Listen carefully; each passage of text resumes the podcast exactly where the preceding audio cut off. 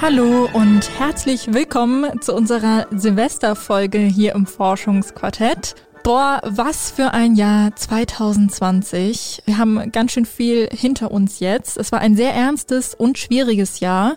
Und genau deswegen wollen wir diese letzte Folge thematisch, na, nicht ganz so ernst halten. Bevor wir starten, schnappt euch nochmal schnell einen Tee oder ein Glühwein. Heute geht's noch. Äh, heute ist noch Dezember. Und ja, macht es euch richtig gemütlich, denn jetzt kommt eine Folge voller verrückter und lustiger Forschung. Viel Spaß und los geht's. Das Forschungsquartett. Wissenschaft bei Detektor FM. Ich bin Leora Koch und mit dabei ist meine Kollegin Esther Stephan aus dem Homeoffice. Esther, bist du schon bereit für 2021? Ich finde, es wird unbedingt Zeit für 2021. Das war einfach echt ein richtig krasses Jahr und ich bin schon echt froh, dass ich hier in meinem Homeoffice erstmal den Kalender tauschen kann. Das sorgt dann auch ein bisschen für Abwechslung im Ausblick auf die Wand. Mhm. Aber ich bin tatsächlich auch so ohne den Aberglauben ziemlich optimistisch, dass es jetzt besser wird als in diesem vergangenen Jahr. Also mhm. wir müssen ja auch einfach mal sagen, wahrscheinlich haben wir alle und ihr alle, die zuhört, in diesem Jahr sich so viel mit Forschung beschäftigt wie noch nie. Also das geht ja schon auch los bei Begriffen wie R-Wert, Aerosol, Schmierinfektion, also bis hin natürlich auch dann zu der Hoffnung, dass die Wissenschaft endlich einen Impfstoff entwickelt, das ganze Jahr über. Mhm. Ja, absolut. Ich glaube, hätte uns vor einem Jahr irgendjemand prophezeit, dass wir jetzt ein Jahr später so viel über Viren wissen, ähm, dann hätte ich es auf jeden Fall nicht geglaubt. Jetzt sind wir hier, wir haben das Jahr geschafft. Es war, ich habe es gerade schon gesagt, sehr ernst und auch sehr schwierig. Und sehr ernst war es auch hier bei uns im Forschungsquartett. Denn ja, das hat Forschung ja immer so ein bisschen an sich, so einen ernsthaften und seriösen Charakter. Ja, das gehört ja so ein bisschen auch zur Forschung dazu, dass sie natürlich sehr ernst und sehr seriös ist, ne? Mhm. Und natürlich auch gewissenhaft, das ist ja auch total wichtig wenn man jetzt zum Beispiel schaut, wenn es um diesen besagten Impfstoff geht. Mhm. Genau, wir haben uns viele Forschungen dieses Jahr angeschaut. Natürlich viel im Zusammenhang mit Corona, aber zum Beispiel haben wir auch mit dem Physiknobelpreisträger Reinhard Genze gesprochen über seine Forschung an schwarzen Löchern oder äh, zusammen den Sinn von Wut gesucht. Esther, du warst bei beiden Themen dabei.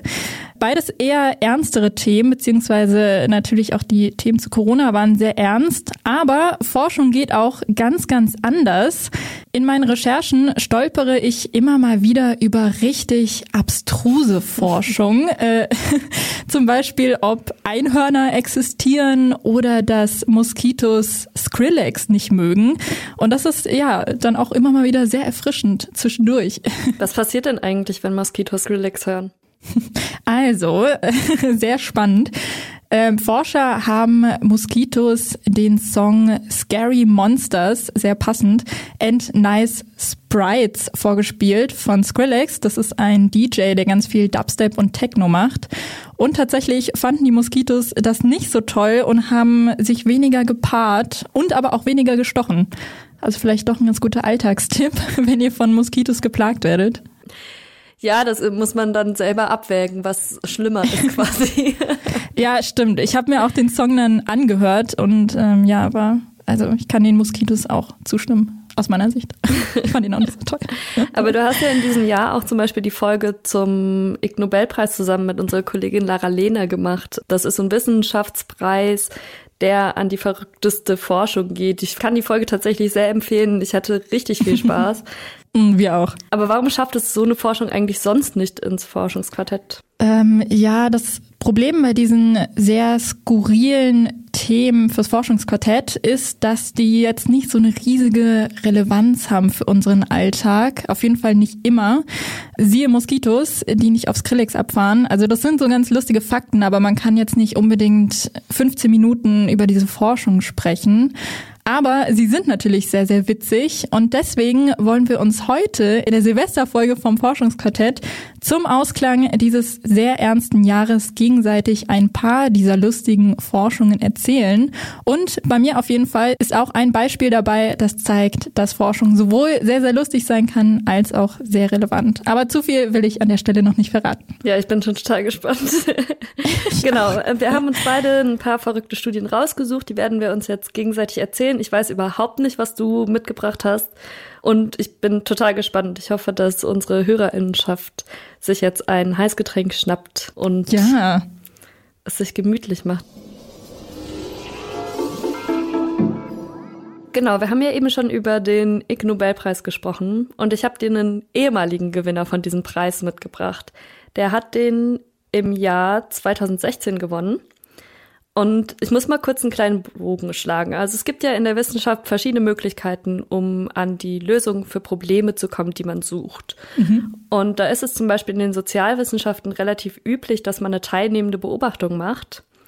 Da geht dann ein Forscher oder eine Forscherin auch mal raus, begleitet zum Beispiel eine Gruppe, die er oder sie erforschen möchte, ist dann eine ganze Weile dabei und schaut, wie sich diese Gruppe verhält. Thomas Traits aus England hat im Prinzip genau das gemacht, nur hat er sich nicht mit einer Gruppe Menschen getroffen, sondern er hat eine Gruppe Ziegen begleitet. was Ziegen? Und er hat Ziegen begleitet. Drei Tage lang war er in den Alpen mit denen unterwegs und damit es natürlich auch möglichst realistisch ist, hat er sich so ein Gestell basteln lassen aus Prothesen und mit denen konnte er dann auf allen Vieren laufen. Und er hat sich einen so einen externen künstlichen Magen basteln lassen, so dass er halt auch mit denen grasen konnte. Was bitte? Ja, der war halt schon immer von Tieren begeistert und wollte halt auch mehr über so Mischwesen rausfinden. Der ist Künstler auch und Biologe und dachte, das ist irgendwie ein total spannendes ähm, Projekt, an dem er mal teilnehmen könnte. Ich habe dir auch einen Ton von ihm mitgebracht. Oh ja, bitte. It seems like a kind of passing thought, oh, if only I could be an animal. In fact, I think it's a kind of universal thought. You know, I remember as a child thinking, oh, if only I could be a cat, then I wouldn't have to go to school. Um, but rather than just kind of letting it go, yeah, I wrote to the Wellcome Trust, uh, and they gave me a kind of small arts award, called my bluff, I suppose. And, uh, yeah, and then I kind of took it from there. Genau, also Thomas Traits hat tatsächlich auch eine Förderung bekommen für dieses Projekt, weil er in diesen in diese Bewerbung für die Förderung dann auch geschrieben hat, dass er als Ziege die Alpen überqueren muss, war er dann tatsächlich drei Tage bei dieser Herde und ist dann noch drei Tage lang über die Alpen marschiert. Als Ziege. Ja, genau, als Ziege. Sehr genial. Aber sag mal, wie haben die Ziegen das denn angenommen? Fanden die Das den gut? war total klasse. Die fanden den gut. Also die haben sich tatsächlich kaum an dem gestört. Er beschreibt auch in diesem Interview, aus dem ich gerade den Ton genommen habe von der BBC, beschreibt er auch noch, dass er tatsächlich fast in so einen Kampf geraten ist zwischen verschiedenen Böcken. Boah. Und er hat dann so gemerkt, auf einmal die, die Stimmung wurde ernst in der Gott. Gruppe und hat sich dann den anderen Ziegen angepasst und sich so ein bisschen zurückgezogen, um dann nicht in so einen Kampf zu geraten. Krass. Aber voll, also eigentlich voll cool. Warum, warum nicht? Er meint ja auch in dem O-Ton, dass er früher immer eine Katze sein wollte, um nicht in die Ja. Schule zu gehen. Da kann ich mich auf jeden Fall auch wiederfinden. bei dieser Idee, bei diesem Wunsch. Spirit Animal, Ja. ja. Äh, wel- Welches Tier wärst du denn gerne mal? Ja, ich finde eine Katze tatsächlich auch sehr verlockend. Mhm. Also ich mag die Tiere sowieso total gerne und ich finde es total entspannt. Die machen immer so ihr Ding, können aber ja auch total kuschelig sein, wenn sie Lust haben. Mhm. Wenn nicht, dann gehen sie halt weg. Das akzeptieren auch eigentlich alle immer. Wenn ein Hund jetzt weggeht, dann fühlt man sich immer so ein bisschen angegriffen, aber bei einer Katze ist es total okay. Stimmt. Und ich glaube, die schlafen auch irgendwie zwei Drittel des Tages. Ja. Finde ich gut. Das hört sich wirklich gut an. Ich fände es auch mal cool, ein Vogel zu sein. Mal zu Ja, fliegen. das reizt mich tatsächlich nicht so sehr. Echt? Nee. Ja gut, äh, ich muss mich natürlich auch vor dir in Acht nehmen, ne? Als Vogel. Wenn du eine Katze bist. ja, sehr cool. Um Tiere geht's in meinem Thema auch mh, so entfernt. Man weiß es nicht so genau. Es wird nämlich jetzt bei mir sehr mysteriös und sehr mystisch. Muss ich jetzt auch erstmal Wow. meine geheimnisvolle Stimmlage finden. Wir schreiben nämlich das Jahr 1933. Das Ehepaar Mackay fährt an der Nordküste eines Sees in Schottland entlang und plötzlich sehen sie aus den Augenwinkeln eine Bewegung im Wasser. Sie denken sich erstmal nichts dabei, denn es sieht einfach so aus, als würden zwei wütende Gänse miteinander kämpfen. Aber nein, nein. Beim zweiten Hinschauen bietet sich ihnen ein skurriles Bild. Sie sehen zwei Buckel, die aus dem Wasser ragen. Sechs Meter lang. Ein sich rollendes und durch den See stürzendes, enorm großes Tier, erzählen die beiden später ihren Freunden. So, Esther, jetzt darfst du. Um welches Tier geht's? Es ist Loch Ness, oder? es ist das Monster von Loch Ness. Es ist das Monster. Ja, es ist Nessie. Das Monster von Loch Ness, ähm, Nessie, das Monster von Loch Ness. Das ja soll sogar schon vor 1933 gesichtet worden sein und zwar 565, also wirklich im Jahr 565 von einem irischen Mönch, der nach eigenen Erzählungen oder Aufschreibungen das Monster mit einem Kreuz gebannt haben soll. Bis, ja, bis 1933 hat dieser Bann wohl gehalten, denn dann hat sich Nessie wieder blicken lassen und das arme Ehepaar McKay erschreckt. Mittlerweile ist es eine ziemliche Touristenattraktion. Also ganz viele Leute reisen jedes Jahr, vielleicht ausgenommen dieses Jahr, ähm, nach Schottland, um sich diesen See anzuschauen und zu gucken, ob sich Nessie blicken lässt. Wer oder was Nessie ist, das weiß man bis heute nicht, ob sie überhaupt existiert. Ähm, es gibt aber sehr, sehr viele Theorien. Manche sagen, es ist ein riesiges ähm, Seemonster, eine riesige Seeschlange. Oder andere sagen, es sei ein Nachfahre längst ausgestorbener Dinosaurier. Okay, aber jetzt, ich meine, es ist jetzt einfach so ein Mythos, aber was, was hat denn die Wissenschaft jetzt damit zu tun? Ja, die Wissenschaft, die hat sich dann irgendwann auch eingemischt. Finde ich auch sehr cool, dass sich da Wissenschaft und Mysteriöses so ein bisschen verbinden.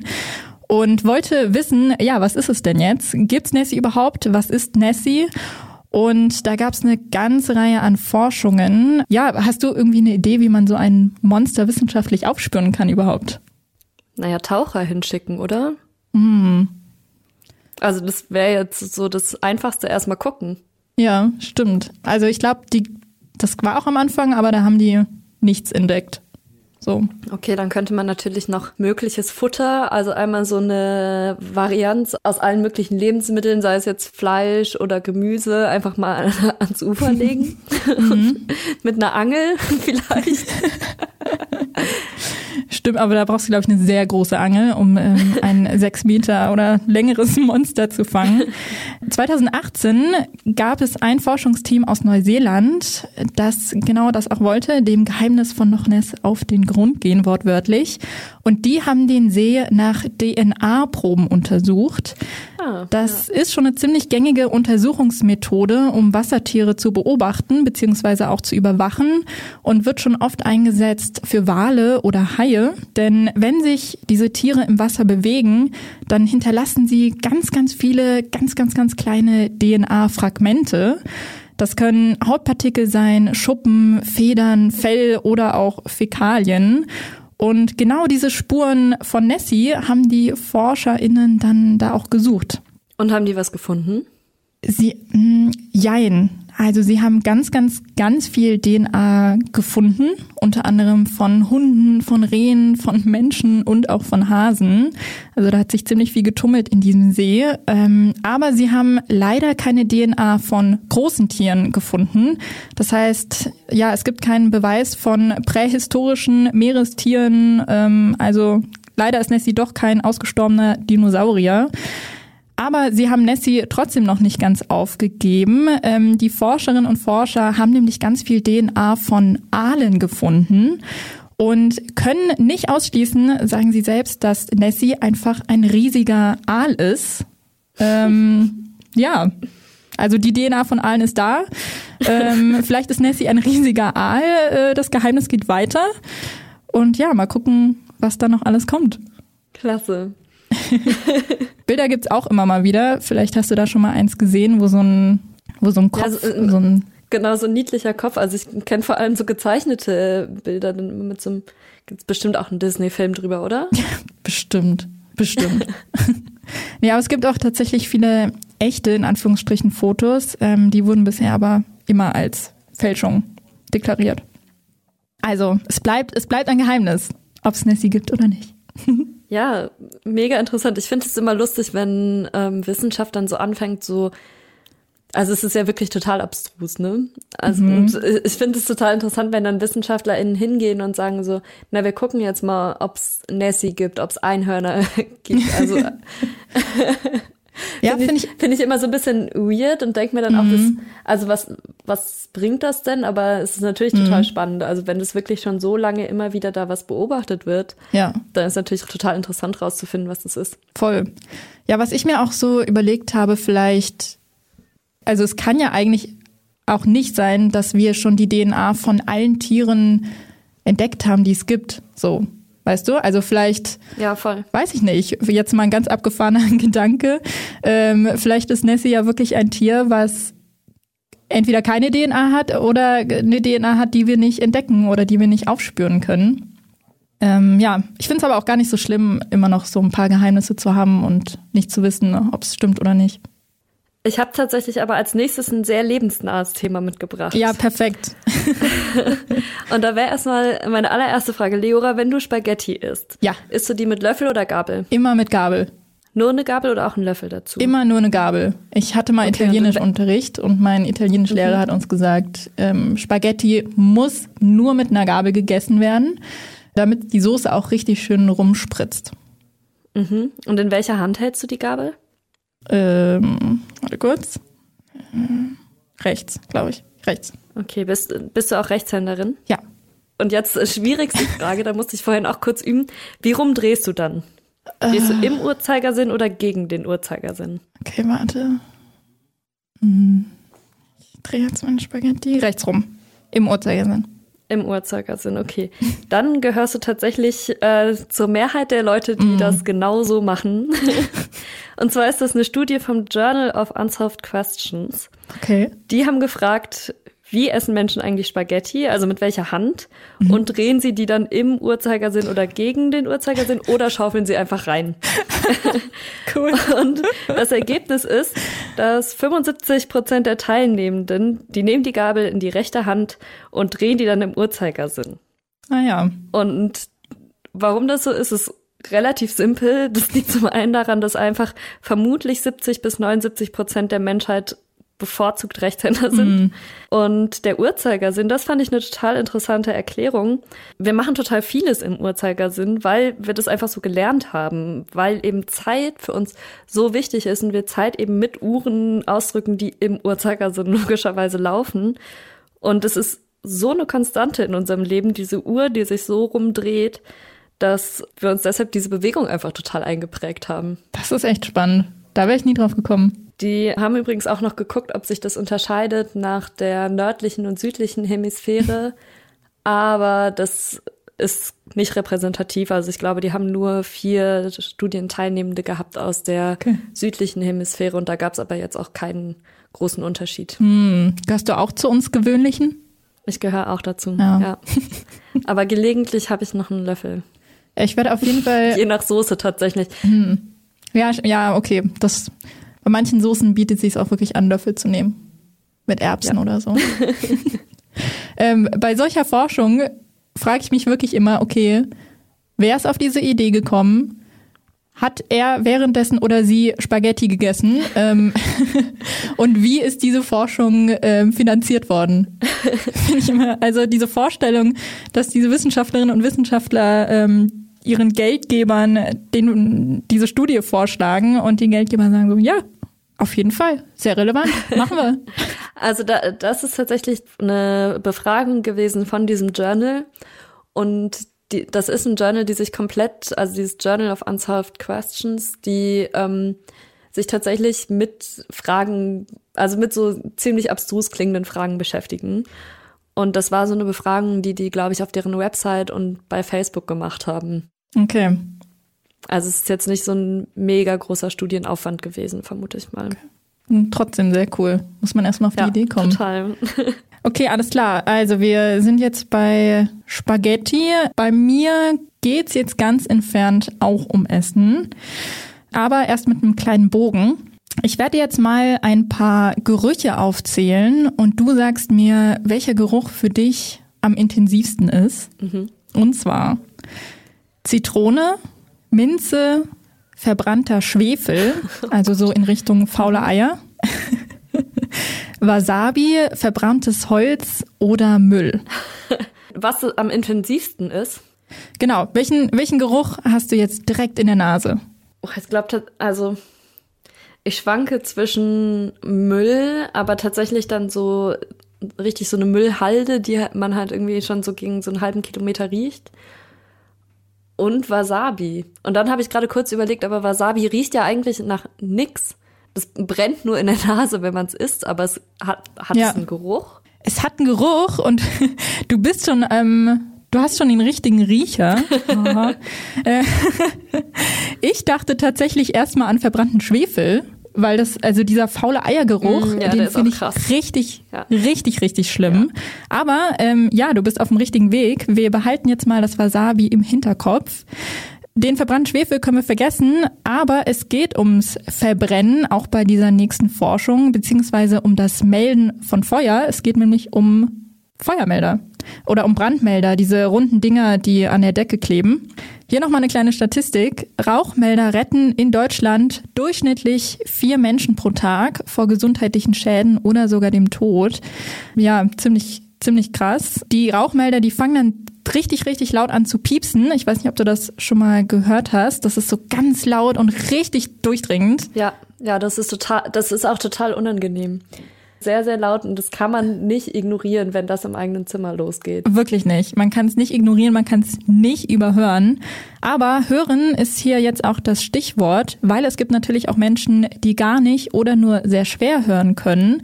Und die können diese Rauchmelder ähm, dann dementsprechend auch nicht ähm, bemerken. Die hören dann nicht, wenn die losgehen, gerade wenn die Leute schlafen. Und da gibt es zwar schon Alternativen. Es gibt auch so visuelle, oder? Also, dass dann so ein Licht leuchtet. Genau, genau. Genau. Mhm. Also es gibt Rauchmelder, die, du, du sagst gerade schon, die so ein, so ein ganz helles Licht ausstrahlen. Dann welche, die haben so ein extra Begleitgerät, das man sich unter das Kissen legen kann und das fängt ganz, ganz stark an zu vibrieren.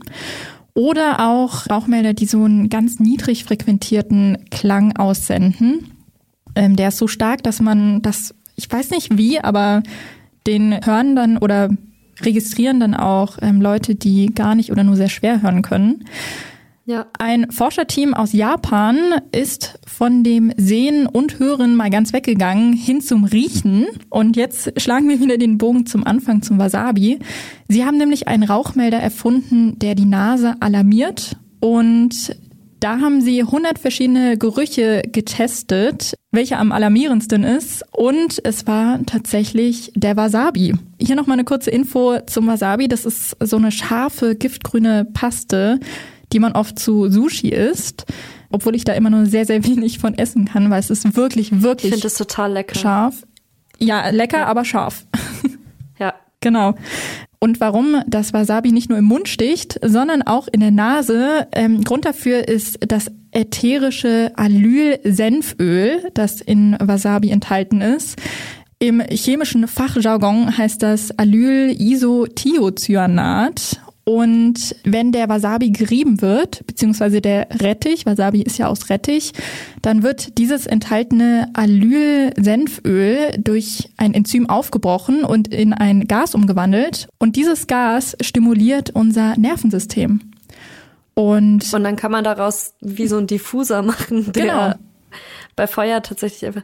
Aber geht das auch über, also ich habe mich gerade gefragt, geht es über den Rauch, also über dieses Verbrannte, das riecht ja auch schon total intensiv, wenn es brennt, da geht es dann auch rüber. Es gibt ja auch diesen ähm, Trick, dass man sagt, wenn irgendwie in einem Bad es nicht so gut riecht, dann soll man ein Streichholz anzünden, weil, das, weil ja. dieser, du, du, kennst den Trick, ich oder? Kenn, na klar. Das, weil eben dieser Geruch von Verbranntem also sofort im Gehirn anspringt und Gefahr meldet und mhm. dann riecht man alles andere gar nicht mehr darüber. Ja, also die haben den Alarm an schlafenden Menschen getestet und unter ihnen befand sich eine gehörlose Person. Und die Normalhörenden, die ähm, sind aufgewacht innerhalb von zwei Minuten, während die gehörlose Testperson bereits nach zehn Sekunden aufgewacht ist. Also diese Rauchmelder sind ja nochmal viel, viel, viel empfindlicher als wir und können diesen Rauch viel früher auch aufspüren, entdecken. Und deswegen geht der Rauchmelder ja auch schon viel früher los, als erst wenn die komplette Wohnung schon voll geraucht ist. Deswegen, ähm, ja, funktioniert da vielleicht doch, weißt du? Ja. Ja, und an der Stelle finde ich es wieder total krass, wie gut so ein Geruchssinn auch sein kann, dass die da innerhalb von zehn Sekunden auch wirklich aufgewacht sind. Na, auf jeden Fall, die beiden haben ähm, dafür auch tatsächlich den Chemie-Ig Nobelpreis bekommen. Und das finde ich ziemlich cool, Ja, weil Glückwunsch. das ja Glückwunsch nochmal. Äh, an dieses Thema ist jetzt auch schon ein paar Jahre her. Aber das ist so eine Forschung, da merkt man wirklich, wie relevant auch eine erstmal lustig klingende Forschung sein kann. Ja, super wichtig. So, ähm, über die Relevanz ähm, kann man sich jetzt bei meiner letzten Forschung ja so ein paar Gedanken machen. Und zwar geht es um eine Frage, die sich bestimmt jeder schon mal gestellt hat. Die Frage hält mich auf jeden Fall immer äh, wach nachts. Und zwar, schwimmen Menschen in Sirup langsamer als in Wasser?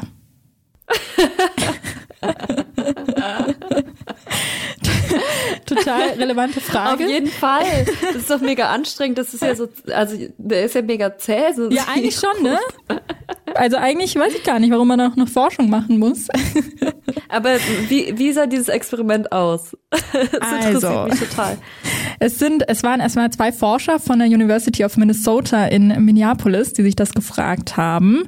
Und äh, ja, ich glaube, die zwei wollten echt einfach nur mal ein bisschen Spaß haben in ihrer Forschung.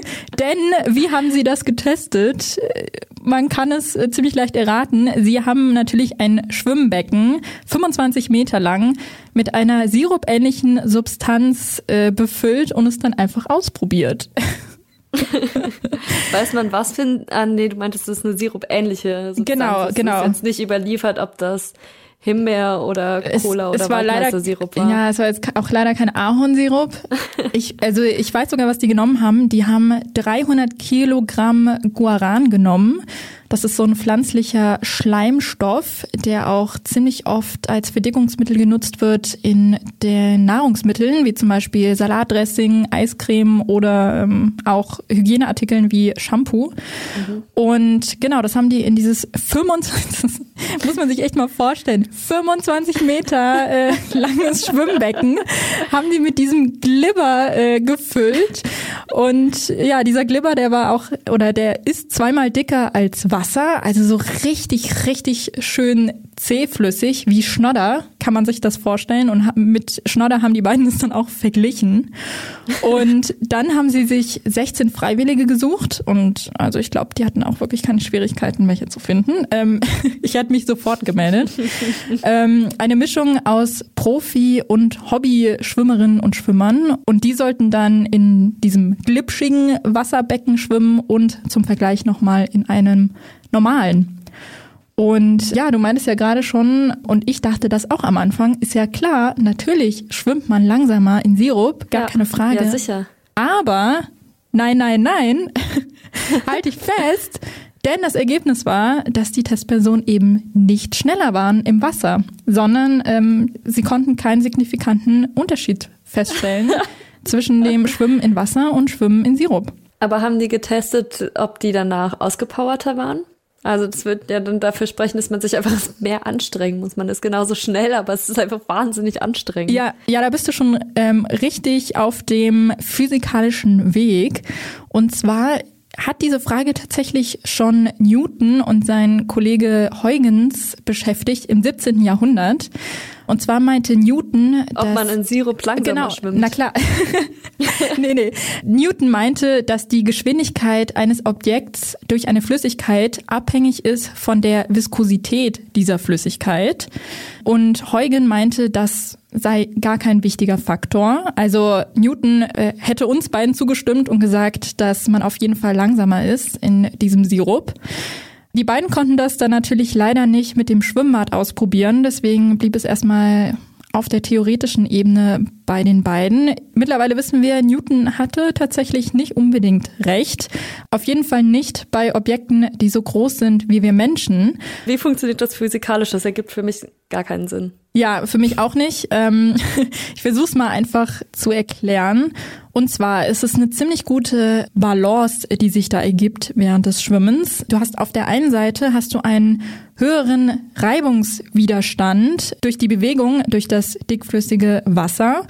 Also du bewegst dich durch diesen, durch diesen Sirup und hast natürlich mehr Widerstand, einfach dadurch, dass es so glitschig ist. Ähm, aber gleichzeitig erzeugst du auch mehr Kraft nach vorne bei jedem Arm- oder Beinschlag.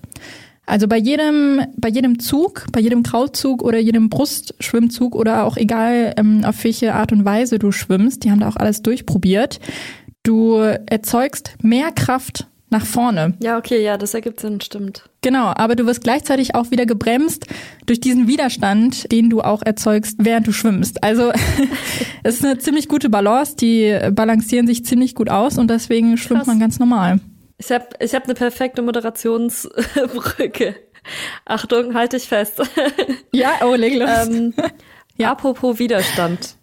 Ich meine, also wir haben wir haben Silvester. Oh, okay. Jetzt noch nicht, wenn wir aufzeichnen, aber wenn diese Folge mhm. erscheint, ist Silvester.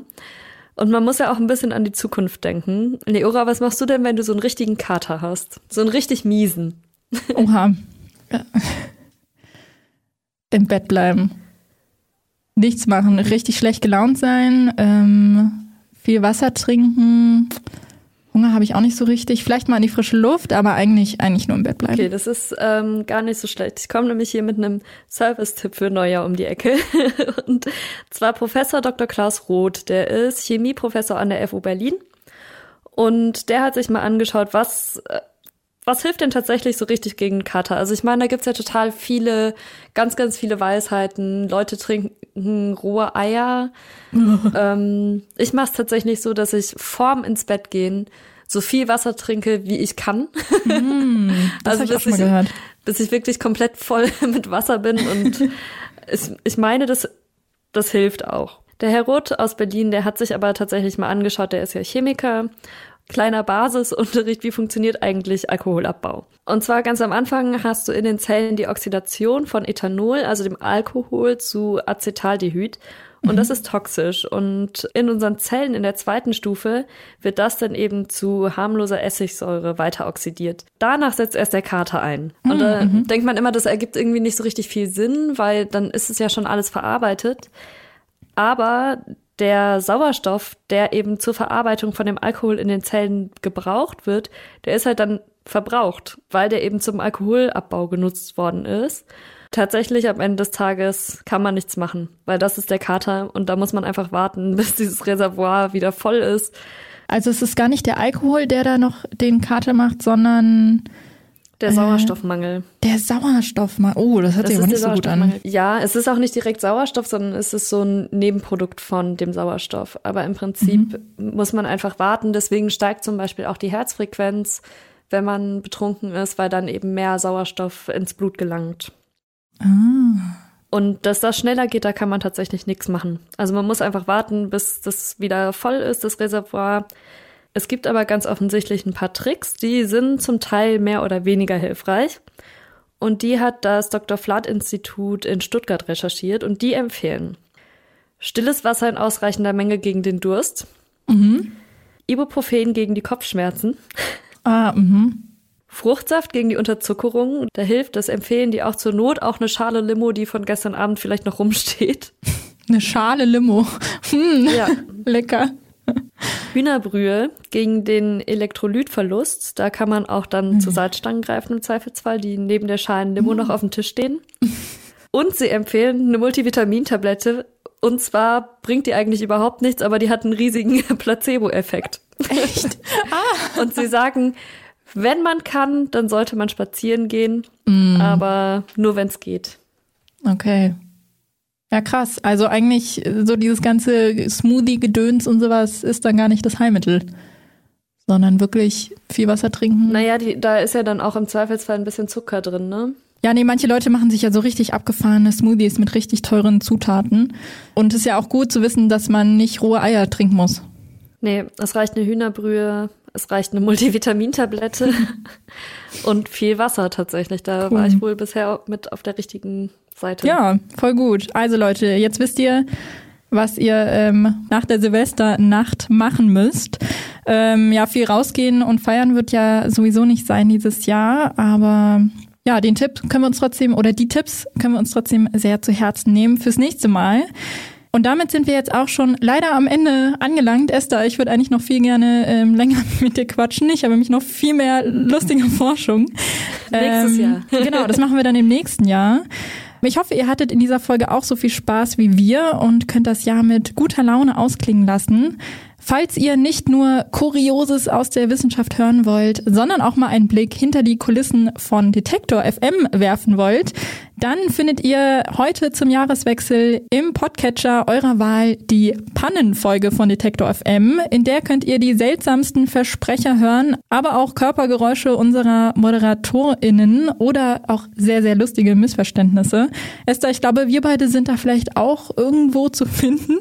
Ich erinnere ähm, mich zumindest an das ein oder andere Mal, ja, ja. was verdient hätte, darin zu landen. Aber wenn die Kolleginnen sich auch sowas geleistet haben, dann ist die Liste bestimmt ganz schön lang. Ich glaube auch. Sehr, sehr lang. Sehr empfehlenswert. Hört da unbedingt rein. Ja, und an der Stelle können wir eigentlich nur noch sagen, guten Rutsch ins neue Jahr. Bleibt gesund und wir hören uns dann nächste Woche wieder im neuen Jahr. Ich bin Leora Koch und bei mir war heute meine Kollegin Esther Stephan. Tschüssi. Ciao, guten Rutsch. Das Forschungsquartett. Wissenschaft bei Detektor FM.